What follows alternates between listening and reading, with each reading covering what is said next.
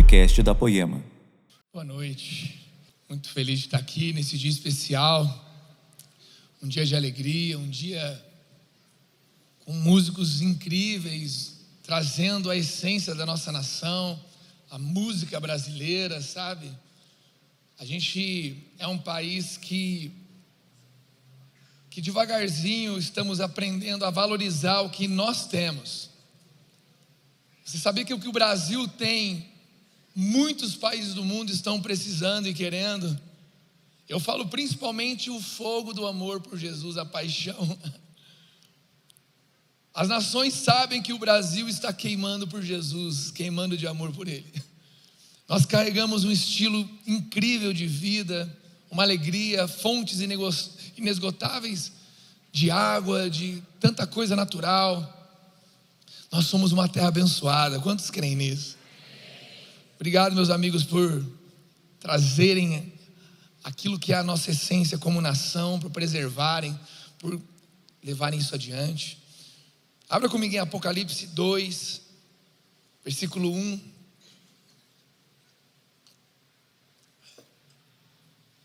Oi?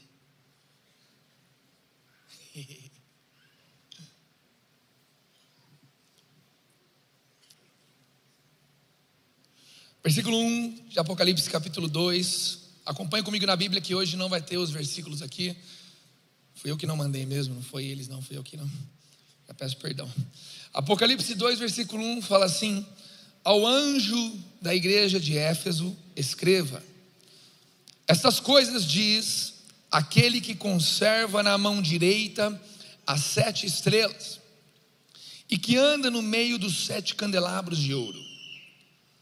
Versículo 2: Conheço as obras que você realiza, tanto o seu esforço como a sua perseverança. Sei que você não pode suportar os maus e que pôs à prova os que se declaram apóstolos e não são, e descobriu que são mentirosos. Versículo 3: Você tem perseverança e suportou provas por causa do meu nome sem esmorecer.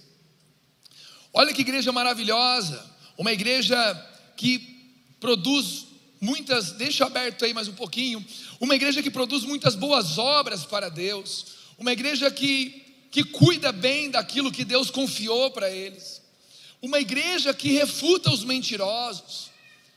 Nós somos uma igreja assim, nós somos uma igreja onde muitos do que, dos que viviam com uma ambição egoísta, com uma motivação errada ou mentirosa. Deus nos protegeu e tem nos protegido até aqui. Nós somos uma igreja que zela pelo que acontece nessa plataforma, pelo que acontece em cada GC. Somos uma igreja que, que zela pela presença de Deus, pela verdade das Escrituras. Somos uma igreja que zela por realizar uma obra e uma obra bem realizada. Somos uma igreja que temos perseverado, resistimos aí ao, ao, Armagedon que aconteceu aí, o blip do Thanos que deu aí, né? E acabou com o mundo durante uns dois anos e meio. Saímos de uma pandemia aí. Somos perseverantes, persever... sabe? A gente perseverou ao longo de tempos difíceis, enquanto tantos desistiram, tantos se esfriaram, tantos escolheram pelo pecado, nós estamos aqui ainda, nós estamos aqui ainda escolhendo Jesus. E aqui fala que eles perseveraram pelo esforço em obras, também não suportou os que eram maus, e tem perseverado, suportado provas no nome do Senhor, sem esmorecer. Mas o versículo 4 fala: Tenho, porém, contra você o seguinte: você abandonou o seu primeiro amor. Lembre-se de onde caiu, versículo 5. Arrependa-se e volte à prática das primeiras obras. Se você não se arrepender, virei até você e tirarei o seu candelabro do lugar. Uma igreja maravilhosa, uma igreja zelosa, uma igreja séria, uma igreja perseverante, uma igreja que não tolera falsos ensinos, falso ensino, falsos profetas. falsa adoração, uma igreja muito boa, mas eles, Éfeso, abandonou o seu primeiro amor. Eu quero dizer para vocês que isso não é um, eu não quero generalizar essa mensagem, mas eu sei que muitos de nós começou a jornada amando a Deus de um jeito. Será que nós ainda temos o primeiro amor? Temos sido sério com a obra de Deus? Temos sido sério com a proteção da verdade? Temos sido, perseverantes? Mas será que ainda carregamos o primeiro amor? Será que ainda carregamos o amor a Deus? Eu me lembro da época que a Poema era em cima de uma peixaria em 2009. A igreja fedia peixe, cara. Tinha dia que parecia que aquele teto era em cima de uma peixaria. Então os pastores da época ficavam orando para não cair o teto em cima da peixaria de tanta gente que ficava pulando e dançando. E tem muitos que estavam lá que estão aqui hoje. Será que você ainda ama Ele como nos primeiros dias, nas primeiras obras? Você que talvez chegou aqui há sete, três anos, dez anos, será que depois de tanta perseverança, depois de tanto proteger o seu coração, depois de tanto proteger a verdade, depois de tanto cumprir com zelo a obra, será que ainda temos o primeiro amor? Será que ainda queima em nós o primeiro amor por Deus? Abra comigo em 1 Coríntios, capítulo 16 versículo 22.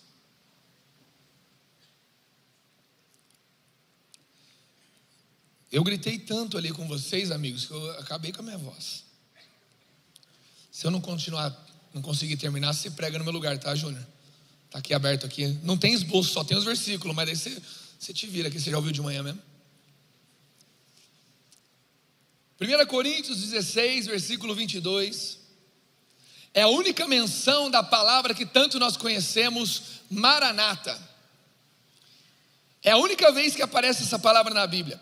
E nós, de forma correta, temos sido a geração que tem mais falado, talvez, sobre Maranata. Porque Maranata significa o Senhor veio reconhecendo a primeira vinda de Jesus, e significa o Senhor voltará, o Senhor virá. É um cântico, uma palavra dita e cantada que quando nós cantamos, nós nos alegramos. Quantos queimam por Maranata aqui? Vamos lá, alguém. Pela volta, pelo grande dia. Quantos creem que ele já veio, que ele está voltando? Maranata. Só que olha o que o único versículo da Bíblia que fala sobre Maranata diz: Se alguém não ama o Senhor, seja anátema. Maranata. Anátema significa seja amaldiçoado. A única vez que aparece o versículo, a palavra maranata, o único versículo que aparece, é um alerta. Quando a gente ouve a palavra maranata, segundo a Bíblia, antes disso gerar alegria em nós, precisa gerar em nós um, um auto, uma autoavaliação do tipo: eu ainda amo o Senhor. Porque ali, ali fala: se alguém não ama o Senhor, seja anátema, seja amaldiçoado, maranata. Todas as vezes em que nós ouvirmos a palavra maranata, que o Senhor está voltando, nós temos que nos alegrar que Ele está vindo, mas também olhar para nós mesmos e saber: será que eu ainda amo o Senhor? Porque a palavra maranata mais do que apontar o grande dia do Senhor, ela diz: se a sua igreja será encontrada por Ele, amando Ele, se a poema será encontrada por Deus, amando Deus, se eu e você ainda estaremos amando. Será que em você e em mim, depois de tantas boas obras, depois de tantas coisas difíceis que temos passado, será que nós ainda amamos o Senhor? Será que não só amamos, mas temos o primeiro amor? Porque Maranata, Ele está vindo, o Senhor que já veio está voltando. Você está amando Deus? Eu estou amando o Senhor. Come on. Come on. Estamos amando Deus, estamos amando o Senhor. Estamos amando o Senhor. Ele está voltando, Maranata. Maranata é tipo aquela mensagem que você manda para sua esposa, porque você vai pegar ela para levar ela para algum lugar. Aí você fala assim: Eu estou chegando, fica pronta. Maranata é uma mensagem de Deus assim: ó, Eu estou chegando, estejam prontos. E o pronto para Deus é: Vocês ainda me amam com o primeiro amor? O que, que adianta boas obras, grandes obras, reconhecimento, você ser reconhecido como um homem de Deus, um pastor, um profeta, um apóstolo? O que, que adianta sermos reconhecidos como uma grande igreja, uma boa igreja, uma baita live, grande GC? Meu GC tem tantas pessoas, eu cuido de não sei. O que, que adianta tudo isso? Tenho perseverado, tenho perseverado, mas o que, que adianta tudo isso se quando Deus chegar no grande dia, Ele não vê o primeiro amor em em nós, cara. Ainda temos o primeiro amor. Ainda amamos ao Senhor. Maranata, estou chegando. Em Mateus 22, 37 e 38, Jesus fala assim: Ame o Senhor seu Deus de todo o seu coração. Fale comigo, de todo o seu coração de toda a sua alma e de todo o seu entendimento. Este é o grande e primeiro mandamento. E Lucas 10, 27, a parte A do versículo, Lucas conta Jesus falando isso, acrescentando mais. Ele diz: Ame o Senhor seu Deus de todo o seu coração, de toda a sua alma, com todas as suas forças e todo o seu entendimento. Ou seja, amar com todo o coração, toda a alma, todo o entendimento, e ele ainda acrescenta com toda a sua força. Em Marcos, quando Jesus fala isso, contado por Marcos, ele acrescenta o início do versículo lá de Deuteronômio.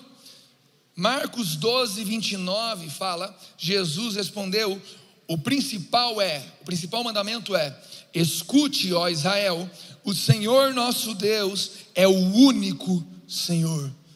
Fale comigo, nosso Deus é o único Senhor. Amém? Ame o Senhor, versículo 30, seu Deus, de todo o seu coração, de toda a sua alma, de todo o seu entendimento e com toda a sua força. Meu amigo e minha amiga, amar a Deus não é apenas estarmos aqui em todo domingo não é apenas estarmos em um GC, não é apenas estarmos cantando canções.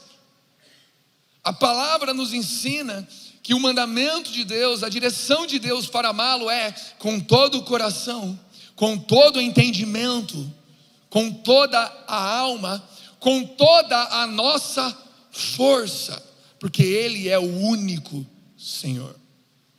Ele é o único Senhor. Existem muitos senhores hoje parando sobre a terra e muitos querem entrar em nossa vida, em nossa casa, até em nossa igreja. As distrações, a vontade de se enriquecer, a vontade de ganhar a vida, querer, sabe, ir atrás de suas paixões, do pecado, dos desejos, desejos sexuais, têm governado sobre homens e mulheres. Meu amigo, a sexualidade não é Senhor sobre nós, mas o Senhor sobre nós é o único Deus, cara.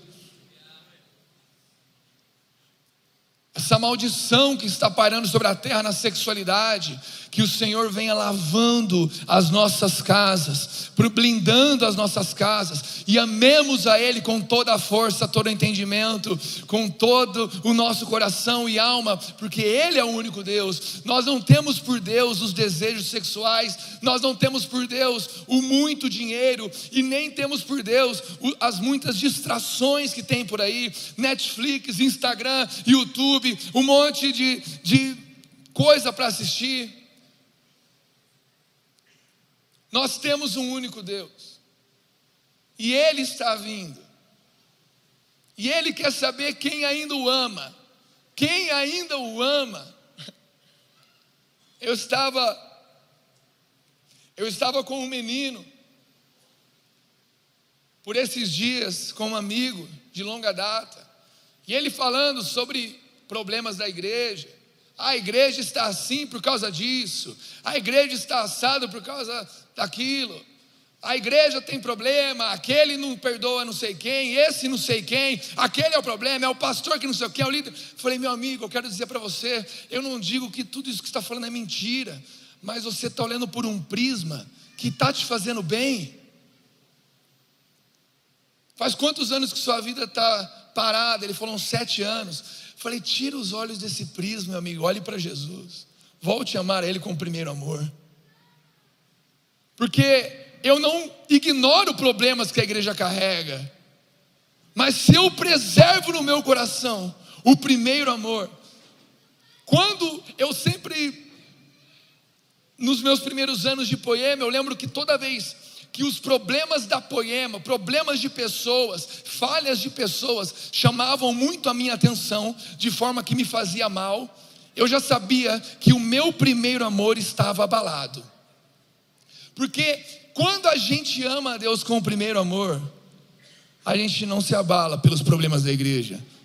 Porque aquele que nós amamos com o primeiro amor, ama essa igreja que você está se abalando por causa dela.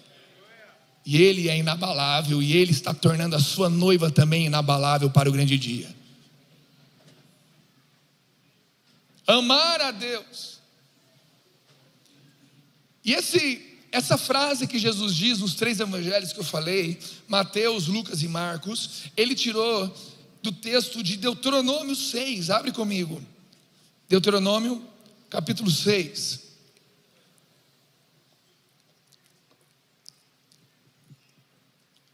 Versículo 4. Abra comigo, por favor, vamos juntos. Zele pela sua Bíblia. Cadê meu amiguinho da franja? Está aí comigo ainda? Ah, enquanto você estiver comigo, eu não vou titubear, não, cara. Qual que é o seu nome? Mateus? Alguém fala para mim que eu não estou ouvindo.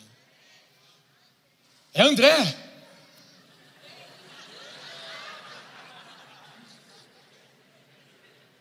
Você viu que André é o nome dele, cara? Xará. Seu nome é bonito. Eu não sei porque eu acho esse nome bonito, mas eu acho esse nome bonito. André. Seja uma bênção, Andrezão. Aplaude a vida do André e a igreja. o André está queimando ali. Alguém mais está queimando aqui? Deuteronômio 6, 4 fala assim: Escute, Israel, o Senhor nosso Deus é o único Senhor. Portanto, ame o Senhor seu Deus de todo o seu coração, de toda a sua alma e com toda a sua força. Aqui foi o que Jesus disse. Só que olha o que fala no versículo 6, 7, 8 e 9, então, desta mesma passagem. Estas palavras que hoje lhe ordeno estarão no seu coração. Você as inculcará a seus filhos. Confesso que eu não sabia o que significa inculcará, mas significa ensinar incisivamente, ser perfurado. E delas falará quando estiver sentado em sua casa, andando pelo caminho, ao deitar-se e ao levantar-se Ame o Senhor seu Deus com toda a força, com todo o entendimento, com toda a sua alma com todo o coração, Ele é o único Deus. Estas palavras guarde em seu coração, inculque-as, inculque-as aos seus filhos, insista em ensinar aos seus filhos: amamos a Deus mais que tudo, amamos a Deus mais que tudo, amamos a Deus mais que tudo, amamos a Deus mais que tudo. Fale, fale, e não somente fale, mas também viva, porque delas você falará enquanto você estiver sentado em sua casa, comendo lendo, na rede, no sofá. Você ensinará enquanto também estiver caminhando pelo caminho, trabalhando, indo ao serviço. Você também falará sobre ela ao deitar-se na cama, ao levantar-se. Você viverá a sua vida toda falando para seus filhos, seus amigos, para o seu próprio coração: ame ao Senhor, ame ao Senhor, ame ao Senhor, ame ao Senhor, ame ao Senhor, porque Maranata, Ele está vindo, Ele está chegando, e a pergunta é: eu ainda estou amando, porque que Ele voltará, isso é certo e nada de mudar, mas a questão é: será que nós estaremos amando ao Senhor? Que Ele virá, isso é certo. Não há como deter a grande vinda do Senhor. Agora, será que você e eu ainda amamos ao Senhor? Com o primeiro amor, com esse amor, deitar Deitar falando, uau, será que eu amei hoje Deus no meu dia? Pai, me perdoa, eu quero te amar mais. Se levantar falando mais um dia para amar ao meu Deus. Tomar um café em família falando, ei, vamos amar a Deus, come on. E vamos amar e amar, amar e ao trabalho e saber como eu amo a Deus no meu trabalho, como eu amo a Deus na minha igreja, como eu amo. E versículo 8 fala ainda: também deve amarrá-las como sinal na sua mão e elas lhe serão por frontal entre os olhos. Ou seja, coloque nos seus olhos essas palavras, olhe para ela, coloque na sua mão, para que tudo que você tocar e fazer seja para honrar ao Senhor, seja para amar ao Senhor, seja para glorificar e louvar ao Senhor. Que as nossas mãos estejam marcadas pelo alto desejo de amar a Deus. Vamos lá, alguém, cara.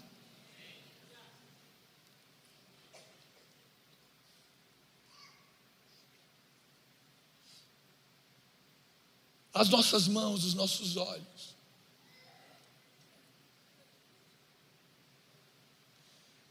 Existe uma, uma grande coisa difícil em sermos uma igreja estruturada, cara. Porque uma boa igreja, entre aspas, não precisa do primeiro amor. Mas essa igreja começou na casa de uma família destruída, cara. E a única coisa que eles tinham era o primeiro amor ao Senhor. Eu quero dizer que 14 anos depois, depois, a única coisa que a Poema tem ainda é o primeiro amor. Não é nada disso que nós vemos. Nada disso importa se nós não temos um primeiro amor ao Senhor, cara. Se nós não amamos a Deus com todo o nosso ser. Porque Lucas 14, 26 fala: Se alguém vem a mim e não me ama mais do que ama o seu pai, a sua mãe, a sua mulher, os seus filhos, os seus irmãos, as suas irmãs e até a sua própria vida, não pode ser meu discípulo.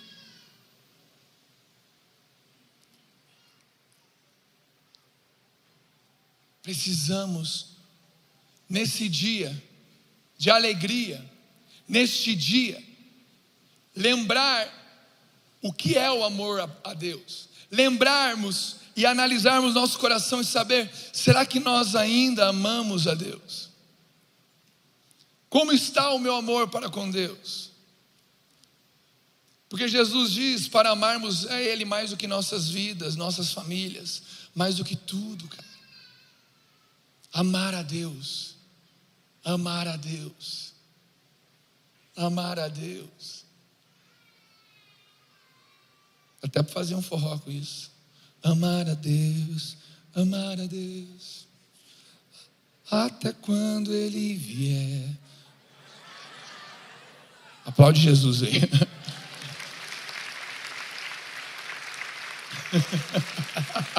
Voei nessa, hein, cara? Veio de um flow aqui, ó. Semana que vem tem flow de forró aqui. Só preciso de alguém que toque esses negócios aqui. Essas harpas aqui, remexida aqui. Abra comigo em Mateus capítulo 11, versículo 16 e 17.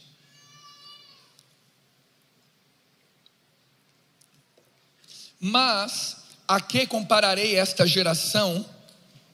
É semelhante a meninos que sentados nas praças gritam aos companheiros: Nós tocamos flauta, mas vocês não dançaram. Nós tocamos sanfona, mas vocês não dançaram. Nós dançamos músicas de pular e vocês não pularam. Nós cantamos canções de gritar ao Senhor e vocês não gritaram. E também fala: entoamos lamentações, mas vocês não prantearam. Amigos, existem dois momentos aqui que fala. Fala de músicas de dança, de alegria e de músicas de lágrimas. Eu não acredito, eu, eu amo os ambientes em que Jesus vem, em que a gente se lambuza da presença dele, chora e se derrama, e mergulha e, e, molha os pés deles com lágrimas. Só que a nossa geração, em especial a nossa igreja, cara, nós estamos viciados em chorar. A gente acha que amar a Deus é só chorar. Eu quero dizer para você que amar a Deus também é se alegrar, cara. Amar a Deus não é, você não precisa ficar caçando em você uma angústia, procura em você a alegria da salvação.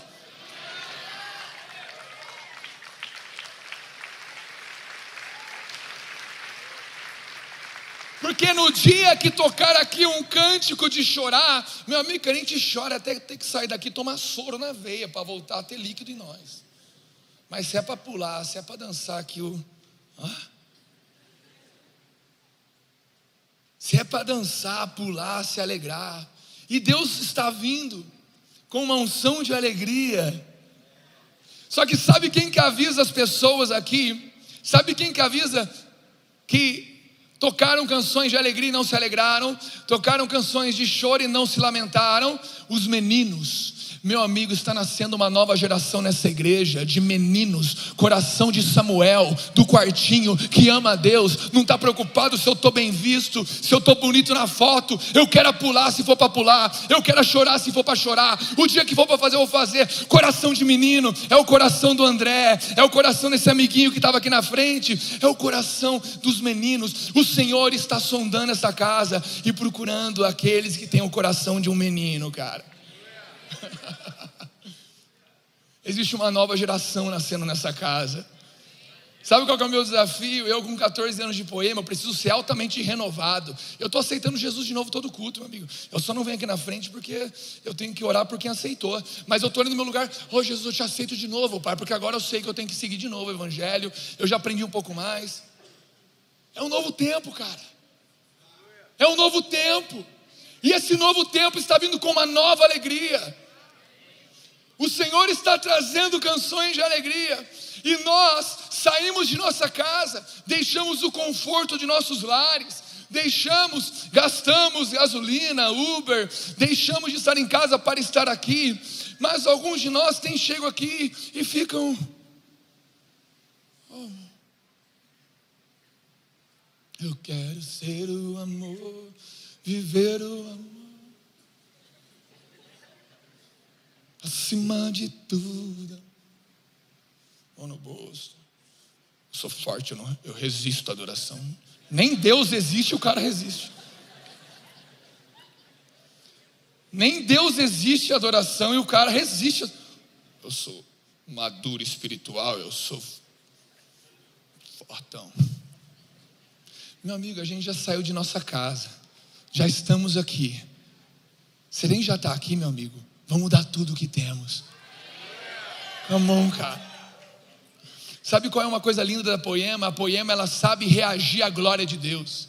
Quando a glória de Deus cai, meu amigo, é todo mundo pro chão, no telhado. O Ladentina teve que arrumar esse telhado umas dez vezes porque varou umas pessoas arrebatadas aqui. Quando a glória vem, meu amigo. Só quando ela não vem, fica todo mundo esperando ela vir. Todo mundo não, mas muitos ficam ali. Eu partilhei com o Mark esses dias sobre isso. Eu falei, Mark, acho que muitos da poema são assim. Ele falou: sabe o que é isso? É uma igreja termômetro. É uma igreja que ela sabe apontar, ela sabe apontar a temperatura do ambiente, é termômetro. Se está cheio da glória, você olha para a igreja e você sabe que está cheio. Se está com pouca glória, você olha para a igreja e você sabe que está com pouca glória. Só que a gente tem que ser uma igreja, ele dizendo para mim, termostato. Não é aquela que reage à temperatura, mas é aquela que define a temperatura do ambiente. Aplaude mais forte se for para Jesus, com a mão. Com o primeiro amor ao Senhor. Se a glória vier, a gente vai se lambuzar dela, mas se ela não vier, ainda estaremos queimando e definindo que aqui existe calor do primeiro amor, existe a chama do primeiro amor, existe, cara. Eu saí de minha casa, se for para levantar as mãos, eu levanto, se for para pular, eu pulo, se for para rir, eu rio, se for para chorar, eu choro, não importa, mas a canção que cantar e que tocar, os meninos desse tempo estarão dançando e cantando. Ô, oh, cara. Agora, sabe qual é uma, uma das dificuldades? Abra comigo em Romanos 5, 3. Romanos capítulo 5, versículo 3 ao 5. Alguém está comigo aqui? Aleluia.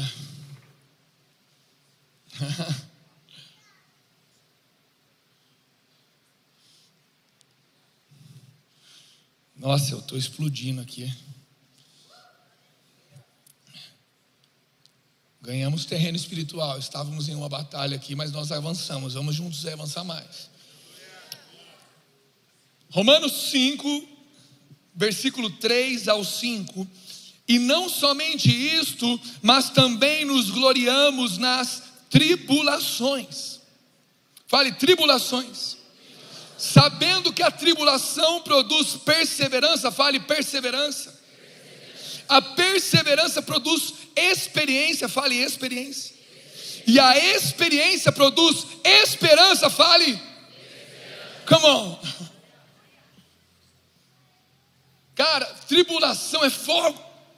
Sabe qual é uma das coisas que dificulta a gente chegar num culto e adorar muitas vezes? São muitas tribulações que nós passamos. Nesse mundo a gente tem aflição e o bagulho é louco. Eu tô arrumando minha casa lá, cara. Aí eu tava, tô fazendo, fiz o piso do quintal, o piso da frente lá. Eu tô me sentindo no céu, que as ruas serão de ouro. Todo o meu dinheiro está no chão, então eu piso lá. Eu piso e falo. tá tudo lá. Aí eu vejo, os pedreiros foram maravilhosos, mas cara, aí suja a parede com o dedo de, de, de negócio que eles passam no vão dos pisos lá, esqueci o nome. Isso aí, rejunte. Aí suja a parede, suja de cimento. Aí eu fico olhando e falo, ah, mas a hora que pintar sai. Mas a hora que você pinta, aí é o pintor que suja o piso. Aí você fica, meu Deus do céu, mas nunca fica perfeito. Aí se chama eletricista, o eletricista quebra tudo que o pintor e que o pedreiro fez. Aí você fica andando ali, ó. Só que, cara, eu fico lá e falo, mano, não tem como angustiar. Nessa vida a gente tem tribulação mesmo. E eu estou dando exemplo pequeno de tribulação. Claro que tem gente que está passando por coisa mais séria, até mesmo eu. Mas a gente fica na vida que é a tribulação, mas a Bíblia fala: não tenham por tesouro aquilo que a traça e a ferrugem corrói, consome, aquilo que o pedreiro suja, que o pintor suja, que o ladrão rouba, que vem e acaba e que perde. Não tenha, mas tenha por tesouro aquilo que está no céu, onde nada toca o seu tesouro. Lá não toca, cara. Lá não tem ninguém para sujar minha rua, não. Eu vou pisar lá tranquilão paredes perfeitas. Só que, cara, o que eu percebo é que nós vemos ali a tribulação produz perseverança, que produz experiência, que produz esperança. Só que o problema é que tem muita gente que para na tribulação, fica com cara de crente, estou na luta. Toda a vida, estou na luta, cara. Só que a, a tribulação na Bíblia, ela fala que no final ela produz esperança. Se você não está carregando a esperança no final da tribulação, é porque você não está olhando para Jesus. Vamos lá, alguém. A tribulação não pode afetar o nosso primeiro amor. Só que tem alguns que vencem a tribulação e se tornam alguém, se torna alguém perseverante. Alguém perseverante, alguém que persevera. Só que você olha para as pessoas, você vai falar de perseverança com ela, é só desgraça que ela fala. Eu estou perseverando, cara, o negócio está louco, tá difícil. Eu persevero, mas, nossa, Deus do céu, que cruz pesada que eu carrego. Mas a palavra fala que a perseverança bíblica no final gera esperança. E o pior são aqueles no meio de nós, líderes, talvez pastores, talvez crentes há muito tempo, que chegaram no nível da experiência. Eu sou experiente, eu sou o cara provado, passei por tribulações, perseverei, carrego a experiência, mas você olha para os olhos dessa pessoa e os olhos dela não brilham mais, não tem esperança. Meu amigo, se for para passar por tribulação, para gerar perseverança, para gerar experiência, mas no final não ter a esperança daqueles que queimam ainda com o primeiro amor. A tribulação não tirou de mim o primeiro amor. Ah, também a minha perseverança não tirou de mim o primeiro amor, muito menos a minha experiência. Mas no final eu tenho esperança. Vamos lá, alguém.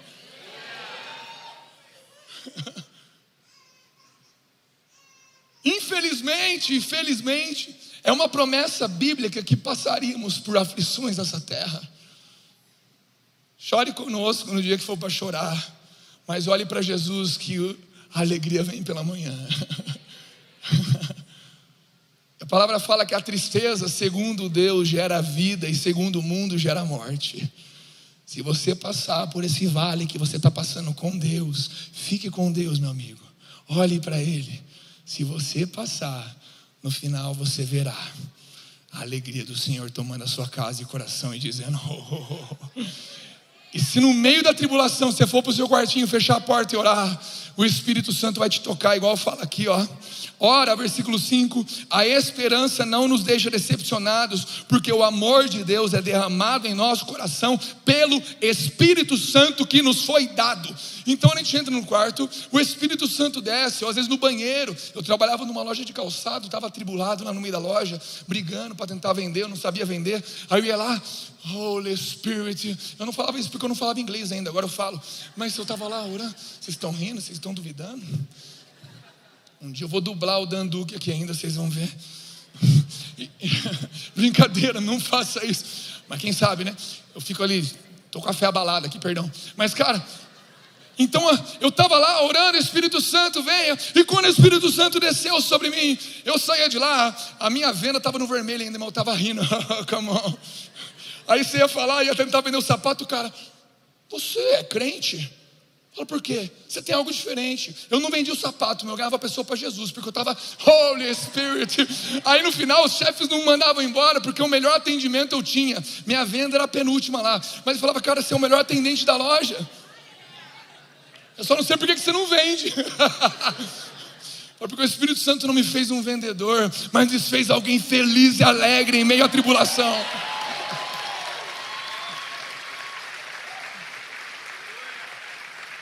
Aleluia, cara. Tudo bem que no final descobri que eu não era vendedor mesmo, mas o Espírito estava ali também. Pode ser que você venda muito com o Espírito Santo e glória a Deus. Você conseguiu fazer os dois, eu não consegui. Só que olha, abra comigo em Romanos capítulo 8, versículo 24.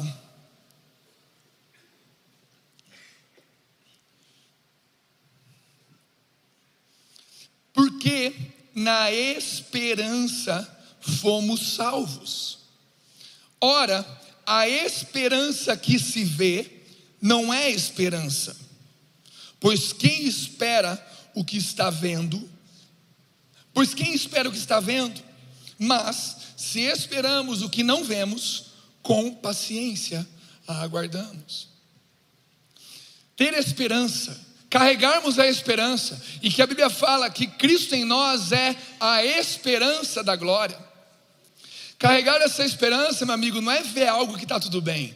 Não é ver um, uma luz no fim do túnel, mas é saber que Deus está conosco e que todas as coisas cooperam para o bem daqueles que o. Come on, cara.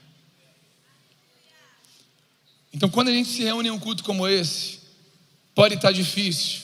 Aos nossos olhos, eu não tenho motivo para pular muitas vezes. Tem dia que eu também veio aqui, deu um, uma arranhada com a Larissa ali. Aprendi com o pastor mineiro que onde tem contato tem atrito. Então, se tem contato, tem atritinho. Então já vim aqui num atrito com a Larissa, alguma coisa que não deu certo. Mas eu olhei e falei, Deus, O casamento que o Senhor promete na Bíblia é ainda melhor do que o que eu tenho. O que eu tenho já é um milagre. E tem mais. Pai, o que eu posso é te adorar. Então louve, simplesmente louve. Vamos lá, vamos lá. Come on, hey! Estou quase pegando aqui. Mais alto. Grite a Ele. Come on, cara. Louve, louve, louve, louve. Ontem a gente estava lá, eu, o Luiz, o Marco, mas não vocês estão aí, os meus amigos de cela aí, companheiros de cela, o Marco está aí também, não sei. Prenderam a gente ontem lá, algum atribulado lá, na festinha. A gente estava lá falando, mano, vamos começar a adorar para ver se cai aqui. Eu só não fiz isso para a igreja não ficar no prejuízo da cela, porque senão eu sabia que ia cair, né, Luiz? Imagina, mano, nós lá adorando, velho. Mas a gente preferiu rir, né, mano? Tava mais engraçado, né? Mas, cara, se tá difícil, meu amigo, louve. Se tá fácil, ainda louve. Porque mesmo no dia bom ou no dia mau, não importa a qualidade do seu dia, a qualidade da sua semana, o que importa é se você ainda tem o primeiro amor. Porque no dia bom o seu primeiro amor também será provado. E a esperança não tem a ver com o que vemos, porque se esperamos pelo que vemos, então não esperamos nada. Agora, 1 Pedro, capítulo 1, abra comigo, por favor. Estamos terminando, mas não canse de abrir a sua Bíblia. 1 Pedro, capítulo 1, versículo 8. Vocês estão felizes? Esperança é aquilo que não vemos. Mas olha o que fala em 1 Pedro 1, 8 ou 9. Toma cuidado, senão alguém do seu lado vai atravessar o telhado agora. Mesmo sem tê-lo visto, vocês o amam. Vamos lá, alguém. Eu estou sentindo a glória nesse lugar? Ainda não mas eu ainda o amo. Em algum momento a glória vem. eu estou vendo algo bom para eu louvar e adorar. Não, mas eu amo e a alegria vai vir pela manhã. Eu vou só adorar agora. Ah, mas o dia tá bom. Eu sei, o dia bom é perigoso porque ele pode roubar meu coração do meu Deus e a minha alegria não é a qualidade do meu dia, é o meu Deus. Então eu vou aqui ainda o amar, mesmo sem tê-lo visto. Vocês o amam mesmo não o vendo agora, mas crendo nele, exultam com uma alegria indescritível e cheia de glória. Poema, irmãos, amigo, Existe glória nas lágrimas, mas também existe glória na alegria. Vamos lá, alguém. Aqui está escrito: mesmo sem tê-lo visto, mas cremos nele, recebemos então, exultamos com uma alegria indescritível e cheia de glória.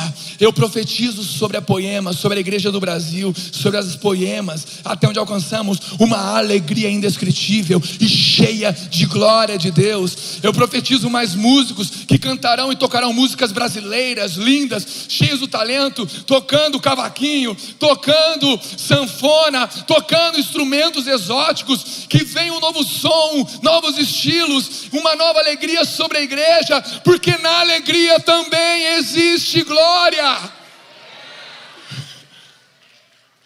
Se é para aplaudir Jesus, vamos lá mais alto, né?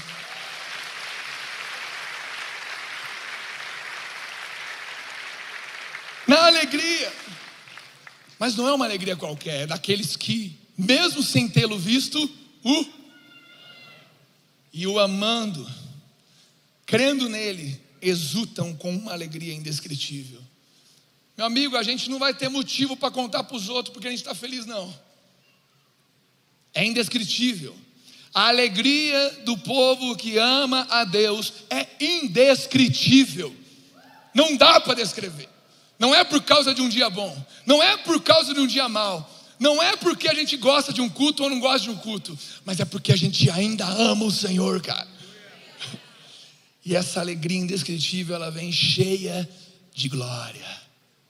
Eu declaro glória através dessas sanfonas, dessa guitarra, cara. cheio da alegria. Deus já tem, de alguns cultos para cá, nos estimulado em alegria. Quantos têm percebido isso aqui neste lugar?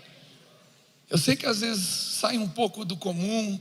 Eu vejo muitos dias a, as pessoas tocando uma coisa alegre e alguém está caçando a lágrima ainda. Oh, Jesus. Alguém está aqui, Holy Spirit. Meu amigo, se é para pular, pula. Então tá um pouco desconfortável. Tá dançando forró, tocando ferró e o pessoal tá lá no worship lá. Hey, shake it. Mas hoje, quando esses meninos, esses amigos, esses irmãos, esses profetas de seus instrumentos estavam para vir aqui, eu sabia que ia vir então, sabe, uma bomba atômica de alegria sobre este lugar romper as cadeias, romper as barreiras que nos impedem de nos alegrarmos na presença do Rei, cara. E o mais legal é que é um estilo que é totalmente incomum. Jesus, ele nunca fazia a mesma coisa, ele sempre fazia algo que surpreendia as pessoas. Eu amo ser surpreendido por Deus. Eu amo que Deus mostre que tudo que eu sabia estava bem mais errado do que certo. Então eu falo: Uau, Jesus, Aí ele fala: continue a andar, continue a andar. E eu continuo a andar. Ouvindo de lado assim, pela igreja dos últimos dias agora, Maranata, Maranata, Maranata. E eu vou andando, Maranata, olhando para o meu coração. Eu ainda tenho o primeiro amor eu ainda amo meu Senhor. eu ainda amo como aqueles que alcançam uma alegria indescritível, cheia de glória. E aqui fala: exultam com uma alegria indescritível e cheia de glória, versículo 9, obtendo o alvo dessa fé, a salvação da sua alma. A salvação da alma. Qual é o alvo da sua fé? Qual é o alvo da minha fé? O alvo da nossa fé não é o nosso ministério, porque quando os discípulos de Jesus saem curando em seu nome, tocando pelas nações, quando eles saem profetizando, pregando, e eles voltam todos felizes: olha lá, cara, eu fui lá nos Estados Unidos tocar para o Senhor, eu toquei no Descende, eu fiz aquilo, eu curei, eu preguei, eu não sei o que. O Senhor fala: ei, ei, ei, ei, ei, não se alegrem com isso, mas se alegrem porque o nome de vocês está no livro da vida. Mas ele não fala para eles pararem de fazer aquilo, mas sim que o motivo da alegria dos santos não é o ministério que eles exercem, mas é a alegria da salvação. Restaura em nós, Senhor, a salvação e a alegria da salvação. Restaura em nosso coração. Sabe por quê? Olha o que acontece nesse texto. Para lermos um dos últimos textos, abra comigo em Mateus capítulo 9, versículo 1. Até o 8. É uma história de Jesus agora com milagres. Versículo 1: Entrando num barco, Jesus passou para o outro lado do mar e foi para a sua própria cidade. E eis que lhe trouxeram um paralítico, deitado num leito. Jesus, vendo a fé que eles tinham, disse ao paralítico: Coragem, filho, os seus pecados estão perdoados. Deixa aberto aí. Imagina só, entra aqui agora um paralítico de cama, uma maca, querendo um milagre, Jesus diz para ele: coragem, os seus pecados estão perdoados. Então alguns escribas, capítulo, versículo 3, diziam entre si: ele está blasfemando. Verso 4: Jesus, porém, conhecendo os pensamentos dele, de, deles, disse: por que vocês estão pensando o mal em seu coração? Pois o que é mais fácil dizer? Os seus pecados estão perdoados? Ou dizer, levante-se e ande? Sabe o que é lindo aqui? É que quase sempre que eu li esse versículo, ou que nós lemos, a gente imagina que o que Jesus está querendo dizer é que é mais fácil dizer para alguém: os seus pecados estão perdoados, do que levante-se e ande. Porque ele fala: o que é mais fácil dizer? Os pecados estão perdoados ou levante-se e ande? Como quem diz: ah, é mais fácil dizer os pecados estão perdoados. Só que olha o que ele fala no próximo versículo, versículo 6. Mas isto é para que vocês saibam que o Filho do Homem tem autoridade sobre a terra para perdoar pecados. Então disse ao paralítico: Levante-se, pegue o seu leito e vá para casa. E o homem se levantou e voltou para casa. Vendo isso, as multidões, possuídas de temor, deram glória a Deus, que tinha dado tal autoridade aos homens. Sabe por que, que Jesus curou aquele paralítico? Para que as pessoas soubessem que Deus é um Deus que perdoa pecados. É que para nós que ouvimos há tantos anos, Deus perdoa pecados, Deus perdoa pecados, a gente se acostumou com isso. Mas, meu amigo, homens e mulheres durante quatro mil anos, mais ou menos, matavam animais por causa dos seus pecados sacrificavam e mesmo assim eles não eram plenamente justificados. Dia a dia, semana a semana, matando, sacrificando com animais e ali, porque os pecados do, do homem eram muito grandes, mas veio do céu um, um cordeiro, um cordeiro veio do céu, olhou para nós e viu a gente em nossos pecados, que dentre todos os pecadores aqui eu sou o pior.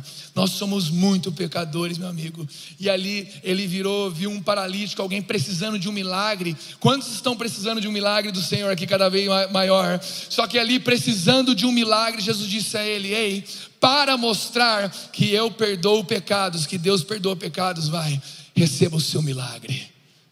Meu amigo, o maior milagre que nós recebemos é o perdão dos nossos pecados, porque ele foi morto e ele foi ali rasgado, transpassado e ressuscitado ao terceiro dia, ressurreto ao terceiro dia, para que os seus pecados foram, fossem perdoados.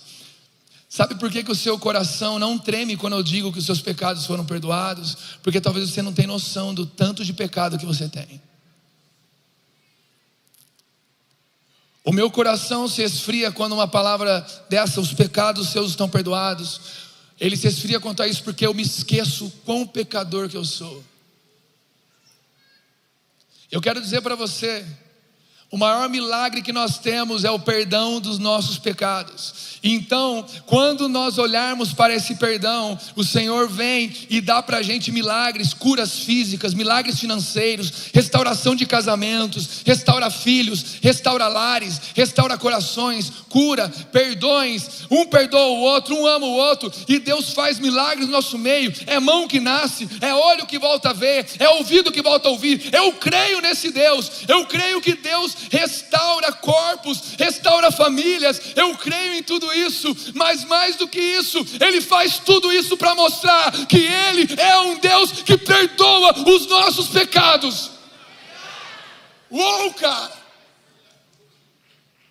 Ele perdoa os nossos pecados, cara. que alegria!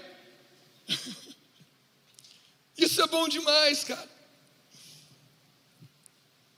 Você está nessa noite recebendo o milagre da alegria, o milagre do primeiro amor, o milagre de olhar para Deus de novo com amor, de abandonar a sua experiência, sua perseverança, sua tribulação e olhar e falar: Deus, eu quero a esperança e amar ao seu Deus com todo o seu coração, com toda a sua força, sabendo que Ele perdoou os seus pecados, porque lá em Lucas 7, 44 fala e voltando-se para a mulher, Jesus disse a Simão: Você está vendo esta mulher? Quando entrei aqui em sua casa, você não me ofereceu água para lavar os pés. Esta, porém, molhou os meus pés com lágrimas e os enxugou com seus cabelos. Você não me recebeu com um beijo na face. Ela, porém, desde que entrei, não deixou de me beijar os pés. Você não ungiu a minha cabeça com óleo, mas esta com perfume ungiu os meus pés. Por isso, versículo 47 de Lucas 7, afirmo a vocês que os muitos pecados dela foram perdoados, porque ela muito amou. Os muitos pecados dela foram perdoados, porque ela muito amou. Mas aquele a quem pouco se perdoa, pouco ama.